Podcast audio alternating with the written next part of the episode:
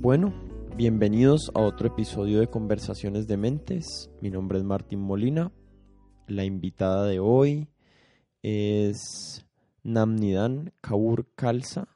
Namnidan es una antropóloga chilena que es una maestra de Kundalini Yoga desde 1995 y es la fundadora de la Fundación Mujer de Luz en Chile y también de la Escuela Internacional de Kundalini Yoga Narayan.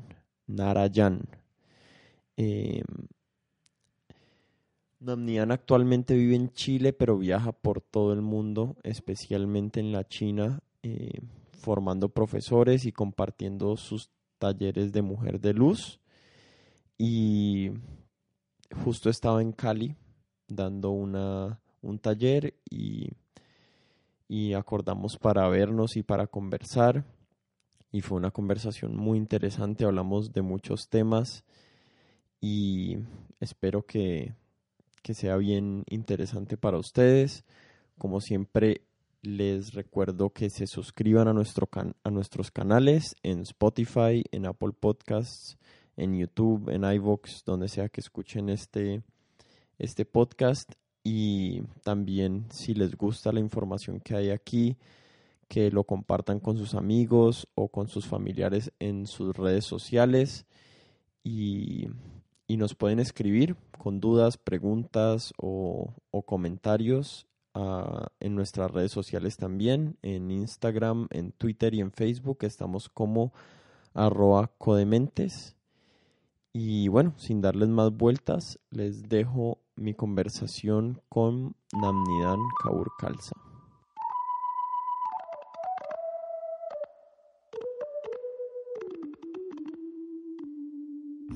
Bueno, pues primero te quiero dar las gracias, claramente por, por regalarme este espacio aquí para, para yo esculcar un poquito ahí tu mente y tus pensamientos y como siempre digo al principio del, de la entrevista, que, que lo que sea que hablemos hoy aquí le sirva a las personas para su vida, para guiar sus pensamientos y sus decisiones, que sea útil para sus vidas. Gracias a ti. Esa es la idea, porque todo lo que nos toca vivir, cuando lo procesamos a través de nuestra conciencia se convierte en un regalo. Así que para eso estoy acá, para compartir. Bueno, pues antes de, meternos a los temas importantes, eh, no sé si le quieras contar a las personas a qué te dedicas en este momento. Estamos en Cali porque viniste a dar un taller. No sé si les puedas contar. Bueno, mi vida está dedicada a viajar por el planeta. Eh, ayudando a las personas en esta transición que estamos viviendo de paradigma, donde todos tenemos que aprender a entender la realidad desde nuestro propio ser, crear esas estructuras, esos nuevos paradigmas, o mejor dicho, tener la habilidad de la conciencia para poder interpretar todo lo que vivimos desde nuestro propio entendimiento. Y eso es lo que estoy haciendo. Y, ayudar a cambiar las viejas estructuras y viejas formas de pensamiento. Y eso lo haces a través de una herramienta sí. que se llama Kundalini Yoga. Que es el Kundalini Yoga. Que es la herramienta más potente que he conocido yo y que he practicado por 25 años. Así que eso es lo que enseño. ¿Y que recibiste de tu maestro Yogi Bayan? Los que no sepan qué es el Kundalini Yoga ni Yogi Bayan, vayan a Wikipedia y averigüen para el resto de la conversación. Bueno, entonces de una quiero arrancar por un tema que a mí me ha interesado mucho. Digamos que yo crecí dentro de este contexto del Kundalini Yoga gracias a mi mamá. Y, y he visto, digamos que hay dos corrientes, no solo dentro del Kundalini Yoga, sino dentro de, de tratar de acercarse a tener una vida espiritual y uno es uno más tradicional donde donde se sigue, digamos, de una forma más ceñida a la letra las indicaciones que uno ha recibido de maestros o que existen las tradiciones. Y otra es una más, digámosle, libre, en la cual uno toma lo que uno quiere o no de las herramientas.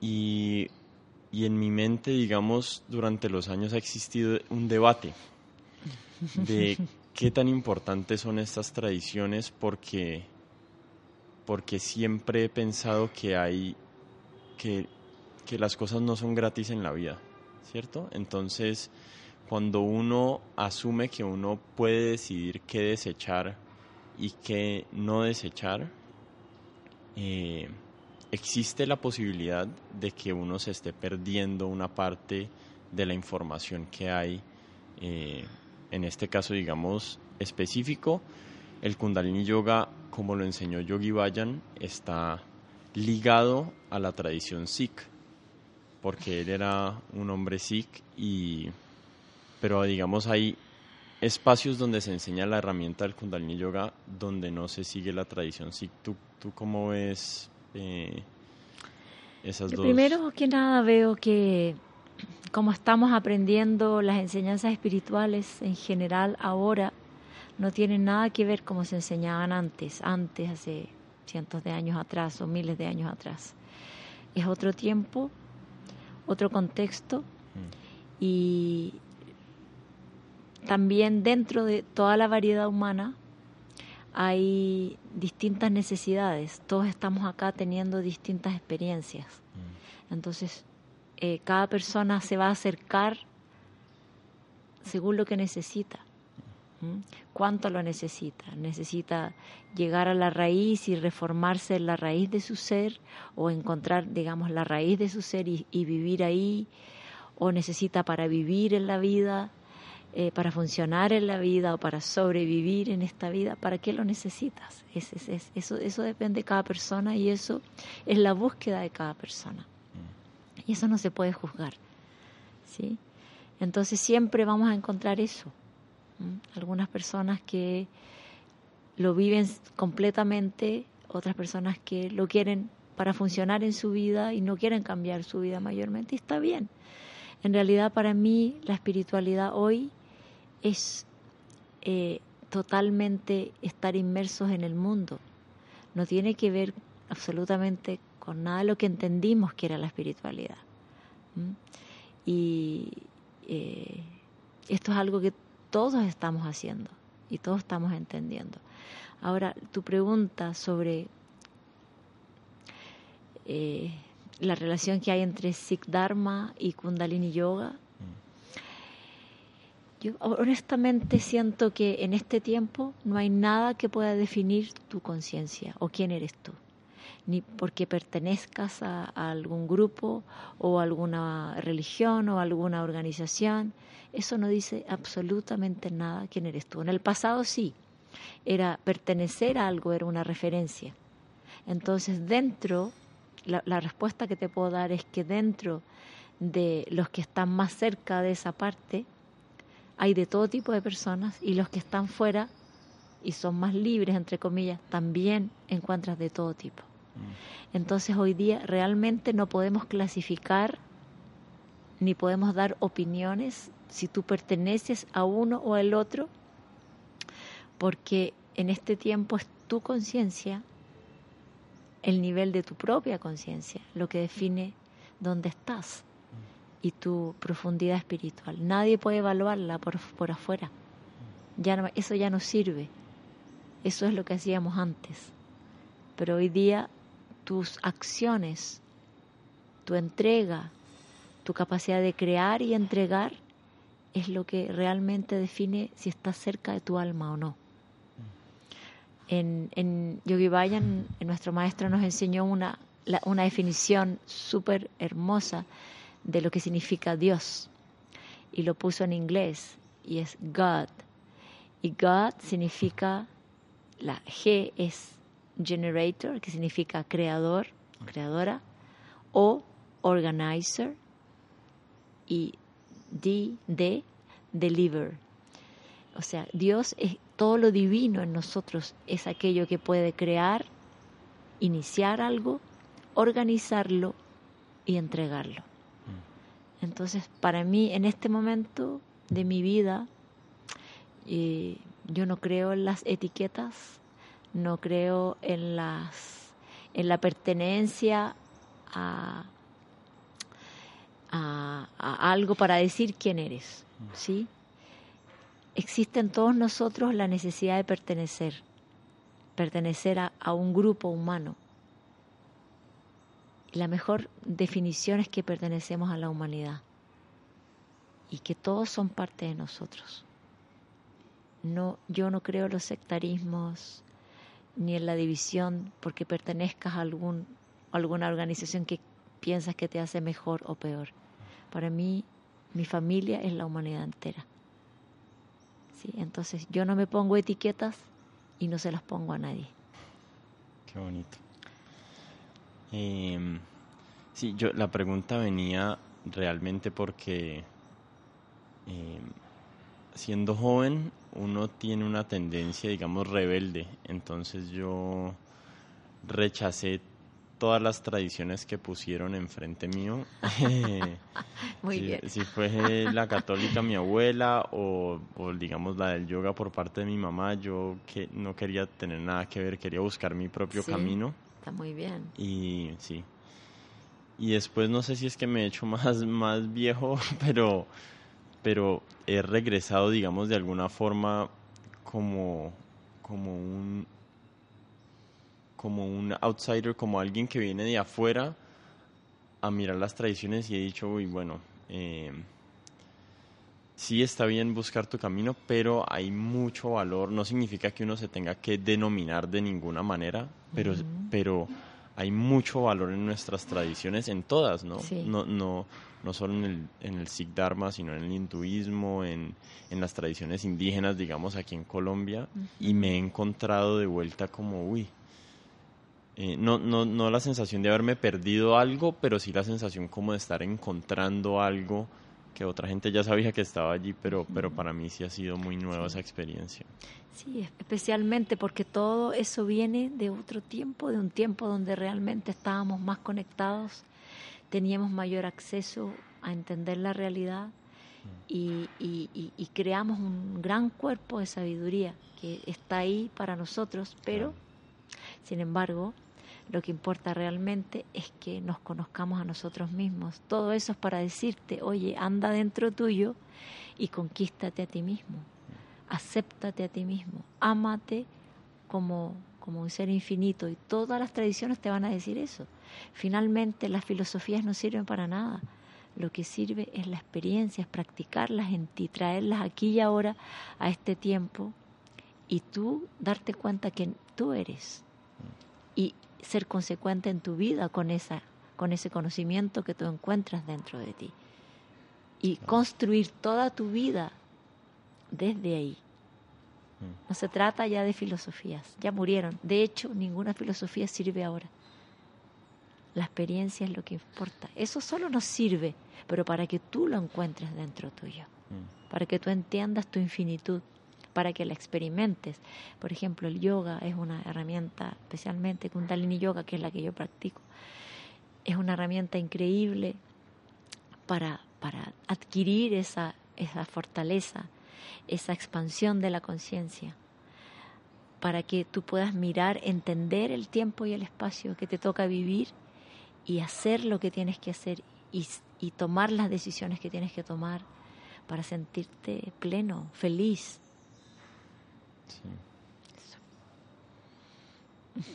Em,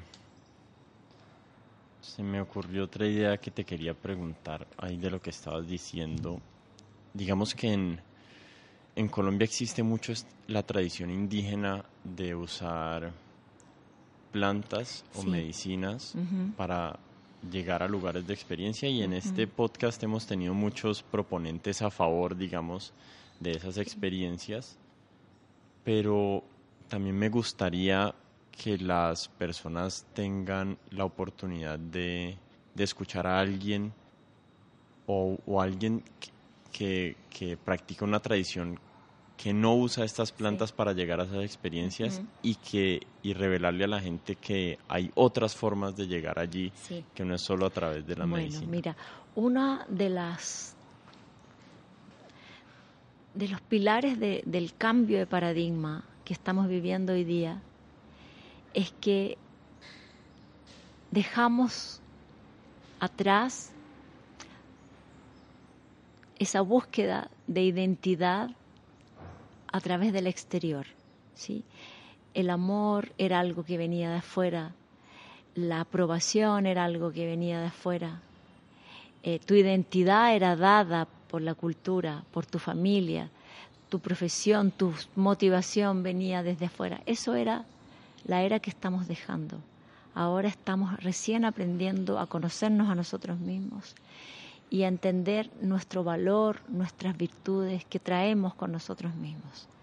Estamos aprendiendo a amarnos a nosotros mismos y a entender que el amor es algo que está dentro de nosotros. Todo es un cambio de paradigma, ¿cierto? Mm. El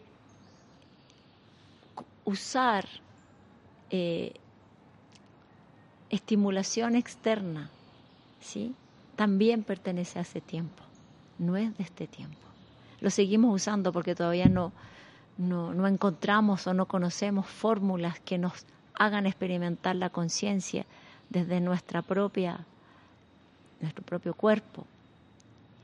Eh, el proceso espiritual es una construcción, es algo que se va construyendo con la voluntad, que se va construyendo con la fuerza de tu alma, paso a paso, en la cual tú vas siendo independiente, vas liberándote de todo lo que te hace dependiente y eres guiado solo por tu conciencia, por la conciencia. Y eso es lo que tú vas conquistando. Las crillas, las prácticas te van dando esa libertad interior a través de la conciencia, porque te empiezas a dar cuenta qué es lo que realmente te amarra. Entonces seguir usando cosas de afuera para estimularte son experiencias fenoménicas, momentáneas, porque la voluntad es lo que realmente va construyendo tu camino, la voluntad de tu alma a través de la conciencia. Sí. Si no, mi opinión es que es sí es un momento en que los químicos de estas plantas alteran tu cerebro y te expanden la conciencia, pero después tú no vives en ese estado son momentos. Y está bien, yo lo respeto. Yo no estoy en contra ni a favor. Cada persona es libre de, Esa es la belleza de este tiempo. Somos libres. Yo no estoy diciendo a nadie que no lo haga. Hágalo. Pero entiende realmente lo, lo que el valor de construirte a ti mismo y de usar tu propio cuerpo y tu propia mente para crear la conciencia. Esa es la gran diferencia. Mi experiencia en el tema ha sido, eh, yo he sido curioso con, los, con las sustancias psicoactivas. Lo que he notado es que es precisamente lo que estás diciendo, que, que de alguna forma estos, estos químicos nos permiten llegar a unos estados alterados, pero lo que me he encontrado con mi práctica, digamos, de meditación, ha sido no solo llegar a estados alterados, sino que siento que tengo rasgos alterados de mi forma de interactuar con el mundo, esté o no meditando, o esté, digamos, sentado en un cojín o no. Entonces siento que como que inevitablemente no es sostenible uno estar permanentemente en un ciclo de estar tomando drogas para, bueno, drogas no es una palabra muy bonita, pero bueno, digamos lo que sea. Si es LSD o si es ayahuasca. Em, pero lo que, lo que he sentido con la práctica de la meditación es que es mucho más sostenible, es mucho más permanente y tiene un efecto residual que, que está como permanentemente permeando tu forma de interactuar por fuera de ti mismo, incluso con tu propia mente y tus propios pensamientos. Te, cambia tu, tu, atención y tu forma de percibir tu, realidad interna. Mi opinión es que nosotros tenemos toda la estructura hecha para experimentar la conciencia.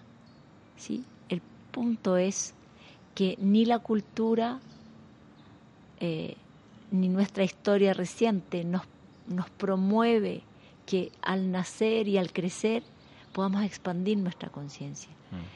Eh, venimos de, de una cultura traumada, ¿cómo se dice?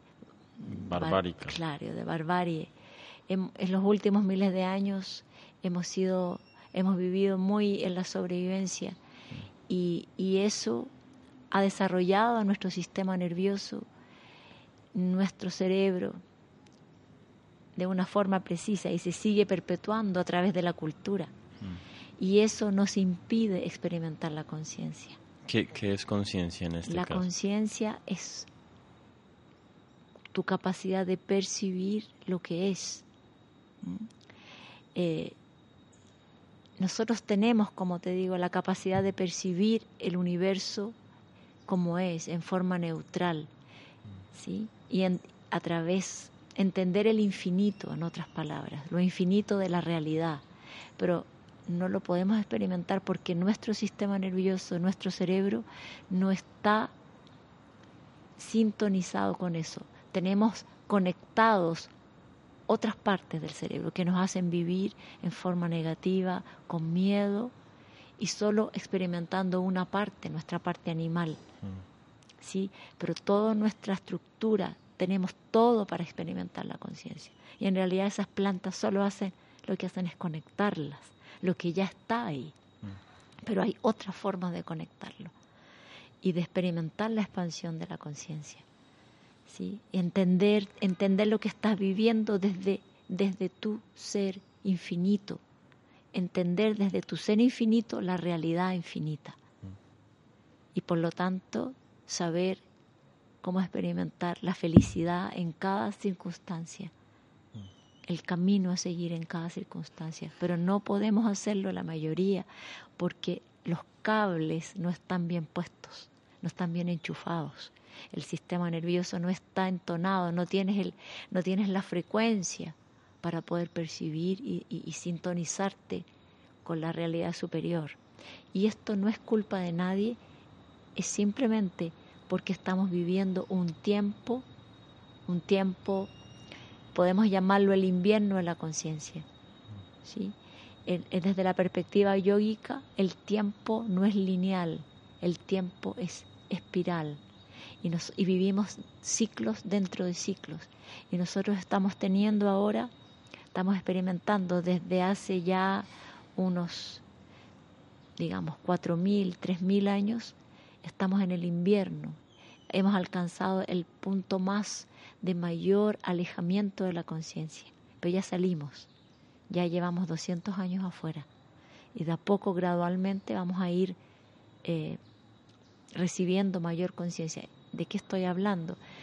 Para entenderlo tenemos que entender las estaciones. Aquí en Colombia no se sienten mucho, pero las estaciones son definidas por la cantidad de sol que el planeta recibe. Eso crea las estaciones. Lo mismo pasa a un nivel superior. La humanidad eh, también recibe influencia electromagnética de ciertos planetas y del centro de nuestra galaxia, de acuerdo a un movimiento que se llama el movimiento de precesión de los equinoccios, que demora 26.000 años. Y nosotros estamos viviendo ahora, estamos saliendo del punto de mayor alejamiento, así como el invierno lo ves del sol. Y por eso hemos, eh, estamos viviendo tanta dualidad interna. Vamos de la dualidad a la unidad y de la unidad a la dualidad. Ese es el ciclo de la vida. Y por eso tenemos esta, esta, esta incapacidad de experimentar lo que es la vida realmente y estamos buscando desesperadamente cómo hacerlo. Pero no hay otro camino más que ir hacia adentro y entender que tenemos todo el potencial adentro y ser libres, no depender de nada ni de nadie para ser tú, para ser feliz, para experimentar la unidad. No depende de nada ni de nadie. Por eso digo que todo esto que tú me preguntas pertenece a otra era. Y estamos tratando de vivir esta era con elementos de otra era, pero no funciona. No va a funcionar. No nos va a dar realización. Eso es solo fenoménico. Y, y pensando, digamos, en esas herramientas que dices para, para vivir, digamos, esta nueva era. Eh, hace, hace como cuatro años que viniste tuvimos una conversación que cada tanto me vuelve y me da vueltas por aquí por la cabeza. Em, estamos hablando de tu, de tu práctica de, de, tu práctica de sadhana, que es para los que no saben es como la, la práctica en la mañana, diaria. Práctica diaria, sí. Eh, el desayuno espiritual. El, el desayuno espiritual. Y recuerdo que en ese momento llevabas, no sé, un par de años o varios años ya con una con un haciendo una meditación específica y yo en ese momento pensaba, uy, a mí yo no soy capaz hay veces de sentarme ni 15 minutos en el sillón en silencio y no sé, como que ha sido inspirador todos estos años cuando estoy así como en el en el valle y, y no y en el valle oscuro y, mi práctica está como alborotada. me, me acuerdo de esa conversación que tuvimos y no sé, como que de alguna forma me sirve como de inspiración.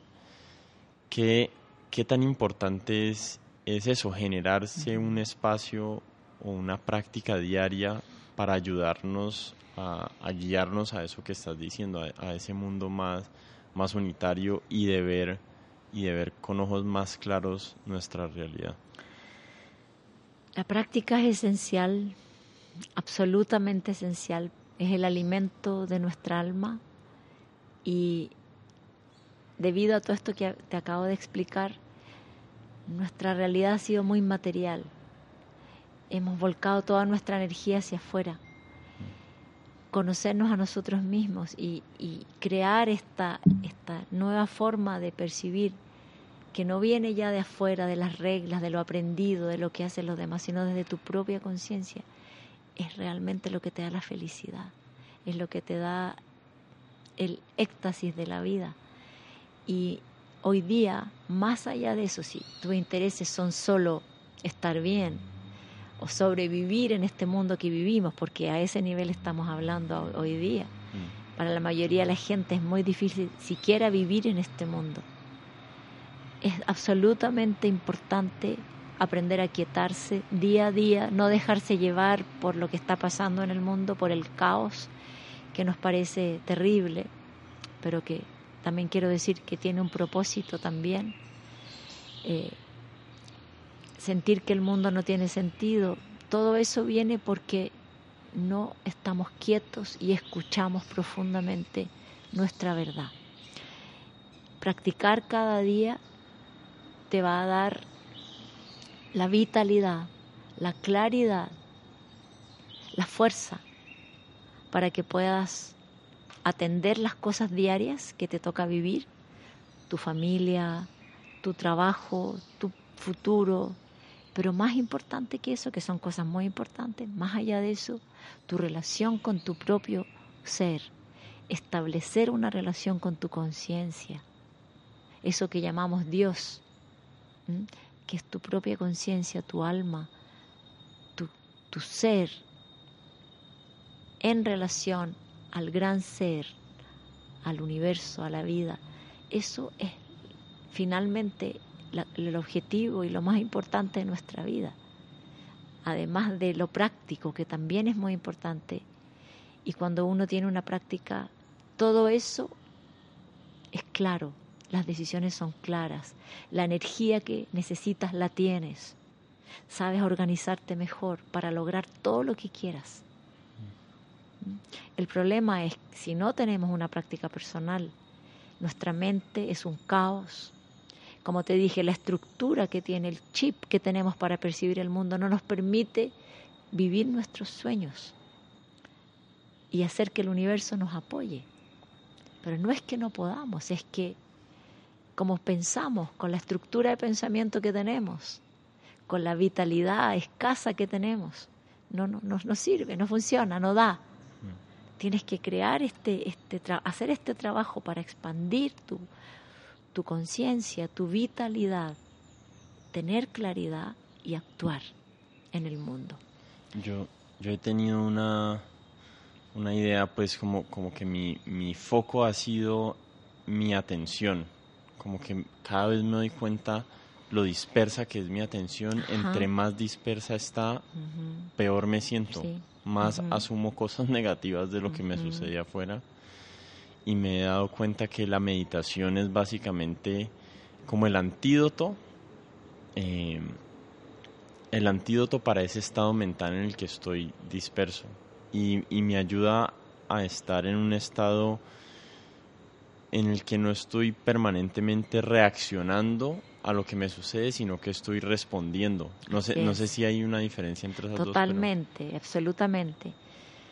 Eh, la conciencia requiere el desarrollo de ciertas partes del cerebro, ¿sí? que se van construyendo con la meditación.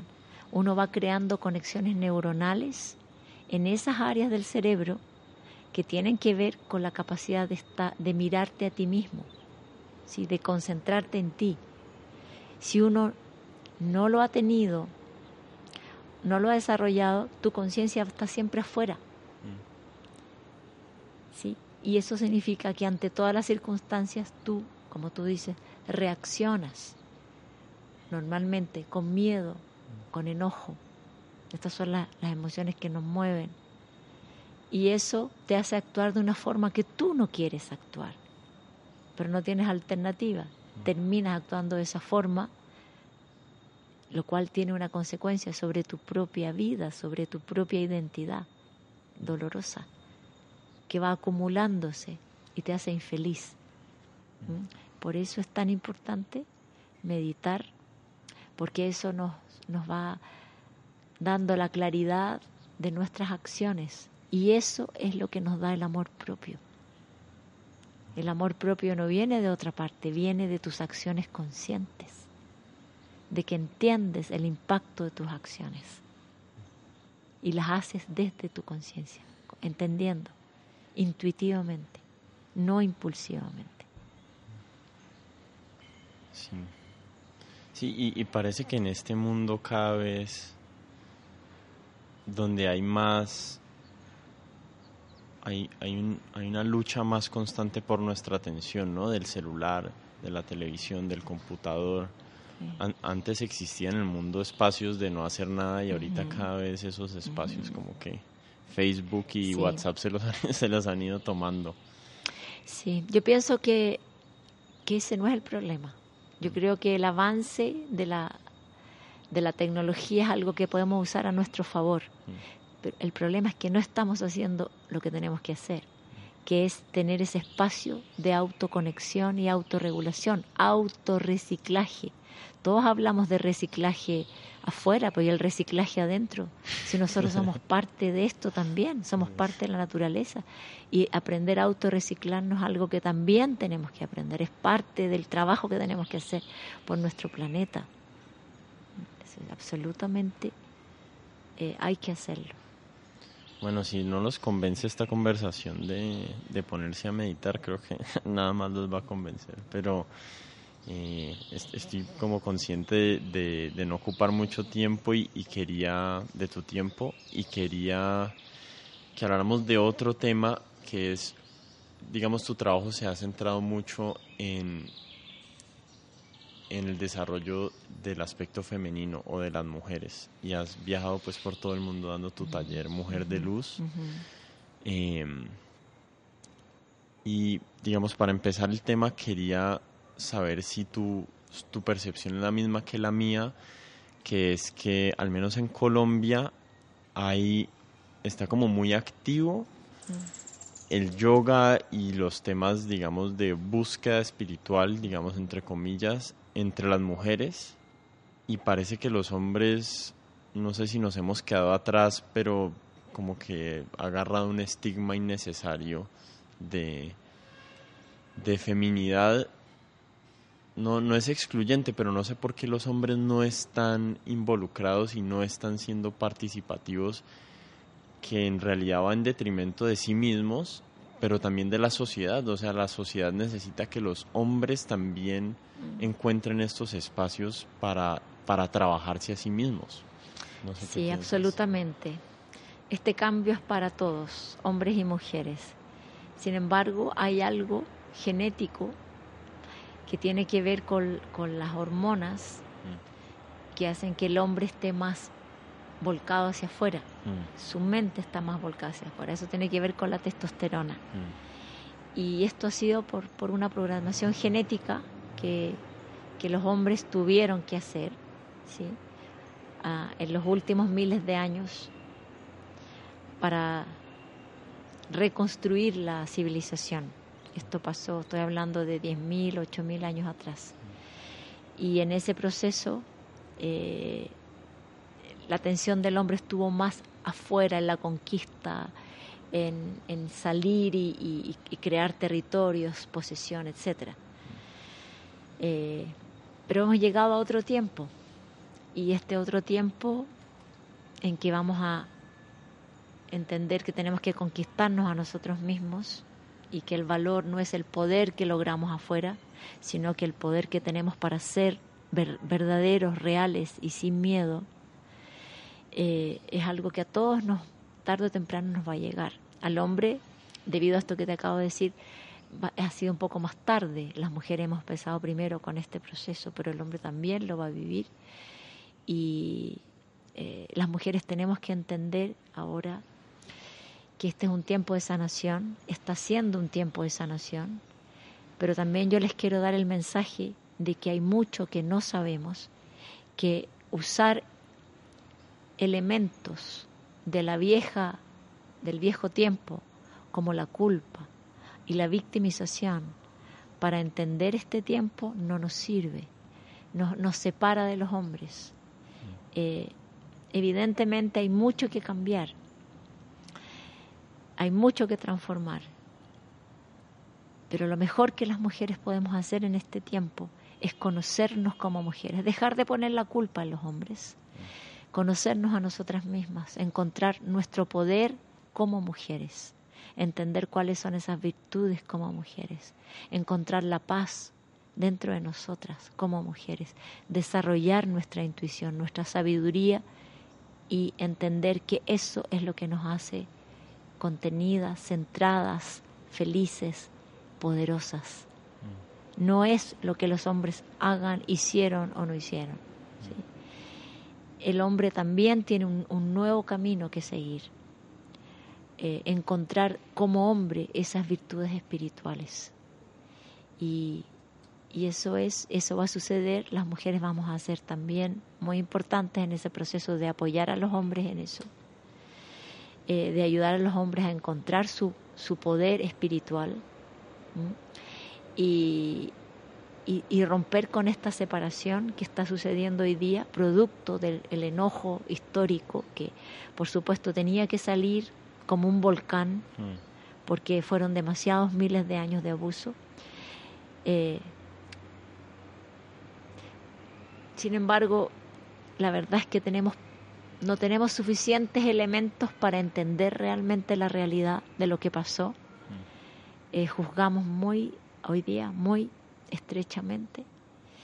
Y más allá de eso tenemos que ser capaces de entender que lo que importa es hoy día y que nuestro poder está en nosotros, que nadie lo puede arrebatar, en nosotras, y que solo juntos, complementándonos, y especialmente los hombres, aprendiendo a respetar a las mujeres, pero no desde la imposición, sino que desde un auténtico respeto que las mujeres tenemos que aprender a crear, que no viene de la masculinización nuestra, sino de otras virtudes espirituales que son el producto del autoconocimiento y que realmente nos va a convertir en guías de la humanidad. Incluso históricamente, eh, la economía como que ha subvalorado el rol de la mujer en la sociedad. Como no es, como, como históricamente no era lo que, lo que producía imperios o lo que fuera, o, o, ganaba guerras, entonces de alguna forma se, no se incluyó y Y no fue un valor dominante importante. Y no fue un valor dominante. y, y, de alguna forma, eh, incluso hay ahorita un candidato eh, a la presidencia de Estados Unidos que me parece súper interesante que dice que nuestras que nuestras mediciones económicas están totalmente desalineados de lo que realmente nos importa. Lo que nos importa es la salud mental, la felicidad, la sensación de comunidad, pero los indicadores económicos nunca miden esto, sino que miden el crecimiento, la innovación, que también pueden ser importantes, pero no es no, no es lo único que existe. Y dentro de eso hay muchos roles que las mujeres históricamente han cumplido en las sociedades como, como criar a los hijos y ser como de muchas formas las, las que cultivan la cohesión social y la cohesión de nuestros, de nuestros grupos, que no se le da, como no se le da un número, entonces ha habido esta tendencia de la mujer querer salir a producir en los términos de lo que han hecho los hombres. Mm. Y, lo que, y lo que propone este candidato que me parece súper interesante es no, lo, lo que no hay que cambiar únicamente eso, las mujeres que quieran salir a trabajar súper bien, pero lo que tenemos que cambiar como sociedad es también el valor que le damos a lo que tradicionalmente ha hecho la mujer, porque si no lo que va a suceder es que el paradigma nuevo va a ser que lo que sirve es la mujer abogada exitosa y eso lo valoramos, pero la que se queda en la casa cuidando a sus hijos, como no produce dinero, entonces eso queda subvalorado. Y hay que incluir también todos esos aspectos. Eh. Así es. Eh, hoy día tenemos que tener claridad de que los valores dominantes de nuestra sociedad son creados por el mercado. Mm. El mercado está regulando qué es lo importante y qué no es lo importante no somos nosotros desde nuestra conciencia. Y hay un llamado muy importante a las mujeres hoy día a, reconocer lo que es importante. Eh, en este equilibrio que estamos teniendo las mujeres de unificar lo masculino y lo femenino dentro de nosotras y desarrollar nuestra intuición, sanar nuestra identidad, evidentemente que eso nos va a dar la sabiduría, la inteligencia para entender que, que una mujer masculina no significa éxito. Mm. ¿Mm? Si una mujer lo quiere hacer y tiene cualidades masculinas sobresalientes, que lo haga. Hoy día tenemos toda la libertad como mujeres para decir, ok, yo soy así, tengo estas cualidades, las respeto, yo quiero ser, no quiero tener familia, quiero dedicarme a liderar tal o cual cosa. Mm. Y otra mujer que se siente completamente con virtudes muy, muy maternales, quiere desarrollar eso, está perfecto. Hoy, lo importante es que no lo desvaloricemos. Hoy día la libertad de expresar lo que somos de manifestar nuestros propios regalos tiene que ser lo que rige la vida. Ya está siendo, estamos aceptando la diversidad, pero hay que tener cuidado, porque mucho del discurso público también hay muchos intereses económicos que están detrás manejando las políticas las políticas públicas. Y, ahí las mujeres tenemos que estar muy claras, definir eh, cuáles son verdaderamente nuestros intereses, no los intereses del mercado. Los intereses nuestros son los intereses de la humanidad, de una humanidad más consciente, más sana, de una humanidad que es familia. Y ahí las mujeres tenemos un tremendo trabajo que hacer y que confiemos en lo que cada una sienta que tiene que hacer después de hacer la sanación personal, porque si no la hacemos, traemos toda la inseguridad, todo el condicionamiento patriarcal, las heridas, y eso no nos van a permitir realmente traer el impacto que las mujeres tenemos que traer, que tiene que ver con con ese amor profundo a nosotras mismas que nos permite tomar las manos de otras mujeres. Si no sucede eso, si todavía tenemos toda esta inseguridad, porque no hemos hecho el trabajo de sanarnos, vamos a competir con otras mujeres, vamos, a asumir un rol totalmente, entre comillas, sin denigrar lo masculino, pero competitivo entre mujeres. Y ahí no hay esperanza para el mundo. No hay, no hay. Sí, hay que, para tomar esas decisiones, volvemos a lo que estábamos hablando antes, ¿no? O sea, primero hay que cultivar adentro para uno poder tomar la decisión apropiada afuera, porque si no hay, hay tantos filtros que tenemos, el de el económico, el de nuestra familia, el de nuestra cultura, nuestra historia, nuestra niñez, que no nos permite ver claramente qué es lo que, cuál es el deseo más genuino que tenemos y dónde está nuestra oportunidad de, realmente realizarnos, haciendo qué trabajo o conviviendo con qué personas. Eh, Así es, por eso la meditación nos permite alcanzar ese estado de neutralidad, de neutralizar nuestras heridas, nuestras creencias de nosotros mismos. hay un gran trabajo para hacer. ¿sí? Y, y realmente encontrar paz dentro de nosotros. Eso es vital, es esencial. Y eso nos lo da, nos lo da cuando cultivamos la neutralidad, la mente neutral. Y empezamos a usarla como un nuevo lente para vernos y ver la vida. Y eso cambia todo. De otra forma nos salimos de la perspectiva del ego. ¿Por, porque, ¿Por qué es tan difícil algunas veces cultivar eso. Por, digamos, a mí personalmente me cuesta, o sea, sigo recayendo en los mismos valles, en las mismas. ¿Por qué? Porque es lo más fuerte que tenemos. Lo otro ni siquiera lo tenemos construido. El, el, ego, la, nuestra parte animal, no es algo negativo. Eso lo, también me gustaría que, lo, que quede súper claro. Pero es una fuerza muy fuerte, muy potente. El ego tiene un aspecto positivo ¿sí? Nos da el combustible, nos da la fuerza, nos da el impulso, nos da la pasión para hacer lo que queremos hacer. Pero siempre y cuando lo que está guiando de todo eso es la conciencia, el alma. Si no, es un desastre la vida. ¿Quién sirve a quién? Claro, pero ¿por qué es tan fuerte? Porque, porque es lo más fuerte que tenemos, es lo, es lo que hemos hecho, es lo más latente crear lo otro, hay un trabajo gigante que hacer. Se requiere mucha devoción, mucha entrega a tu alma, a tu amor a ti mismo, amor a la vida, para hacer la transformación. Porque significa crear, significa literalmente crear nuevas conexiones neuronales en el cerebro, significa equilibrar el sistema nervioso y endocrino, potenciarlo para realmente experimentar, tener la fuerza, el calibre para ir más allá del impulso. Es un gran trabajo que tenemos que hacer y sí se puede hacer.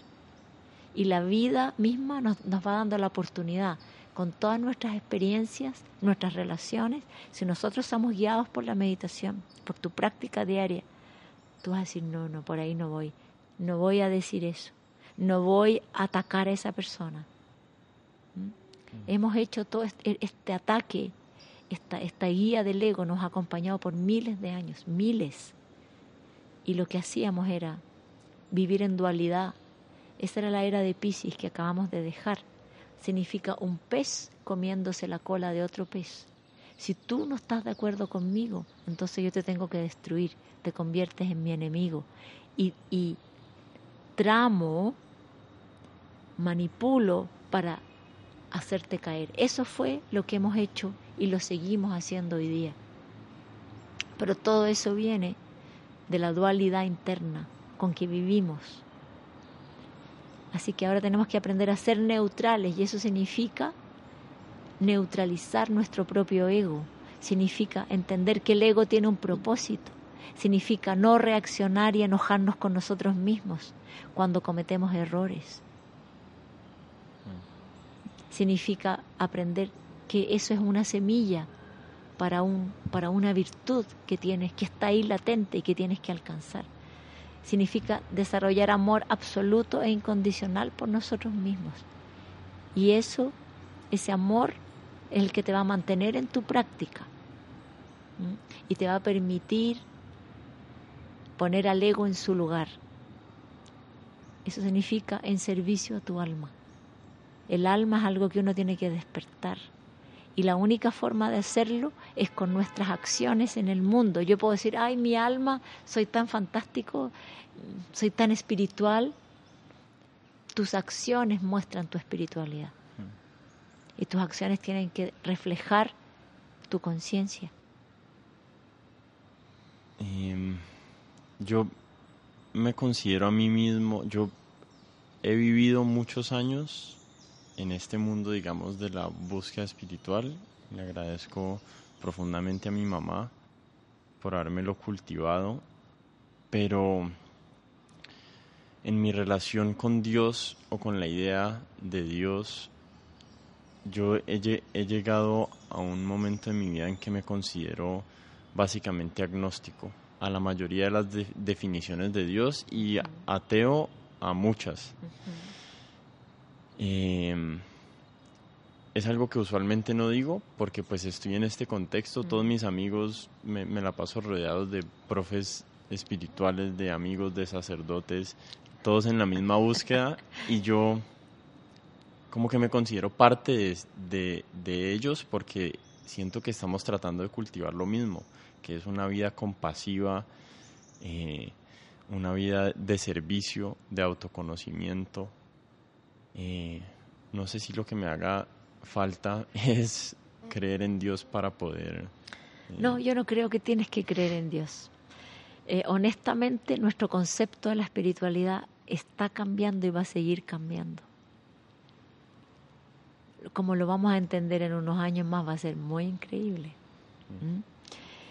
Eh, lo, que, lo que tienes que hacer es experimentarte a ti mismo y descubrir tu infinitud, descubrir, atravesar tus miedos y descubrir tu propio infinito. Cuando entiendas y vivas eso, la, la realidad práctica del mundo, ahí vas a entender qué es Dios, qué es esa conciencia infinita que nos creó a todos, pero solo la conocemos dentro de nuestro, de nuestro propio corazón, dentro de nuestra propia existencia. Olvídate de creer en Dios. No creas en Dios. Eso ya pasó. No creas en Dios. Esas son filosofías. Ninguna filosofía sirve ahora. Son creencias. Lo que importa es que tú experimentes a Dios. y Dios es lo infinito en ti. Si tú logras sentirte infinito y atraviesas tus miedos y el amor siempre está contigo y es tu victoria, ahí vas a entender que es Dios. No necesitas creer nada. Bueno, Namnia, te quiero agradecer profundamente. Esta conversación me va a quedar sonando en la cabeza al menos otros cuatro años como la anterior que, que tuvimos. Ojalá que menos. Ojalá que menos. Pero eh, quiero invitar a las personas que están oyendo para que vayan a tus talleres, donde sea que vayas por el mundo, porque de verdad que eres una persona que admiro mucho desde lejos, porque no hemos interactuado tanto a través de los años, pero he sentido, digamos, tu presencia a través de mi mamá. Eh, y, no sé, como que te, pienso de vez en cuando, así no, no hayamos compartido tanto juntos. Gracias por, por, por conversar conmigo, por regalarle esta información a, a las personas que nos escuchan. Y y eh, para la gente que quiere ir a tus talleres, voy a dejar toda tu información ahí en la página web para que la visiten. Ahí pueden darse cuenta las personas de Bogotá que muy pronto vas a, van a estar, vas a estar por ahí para que vayan y se inscriban. No, nada más, gracias, muchísimas gracias. Sí. Eh, practicar es todo, experimentar es todo. Y tenemos una herramienta que es para mí suprahumana y es Kundalini Yoga. Mm. Es de otro tiempo. Y es ciencia, pura ciencia. En el futuro la espiritualidad y la ciencia van a ser una misma cosa. Mm. No va a estar separado. Son tecnologías para la conciencia. Y, si una persona practica con devoción, con amor, con, con el anhelo verdadero, lo va a entender todo en sí mismo pero hay que darse el tiempo para hacerlo y tomar una decisión. Y no hay otra, no hay alternativa. Gracias, Adnan. Gracias a ti. Bueno, esa fue la conversación con Namnidan. Espero les haya gustado. Para las personas que viven en Bogotá o que viven en Colombia eh, y están interesados de asistir a los talleres de Namnidan, pueden escribir al correo colombia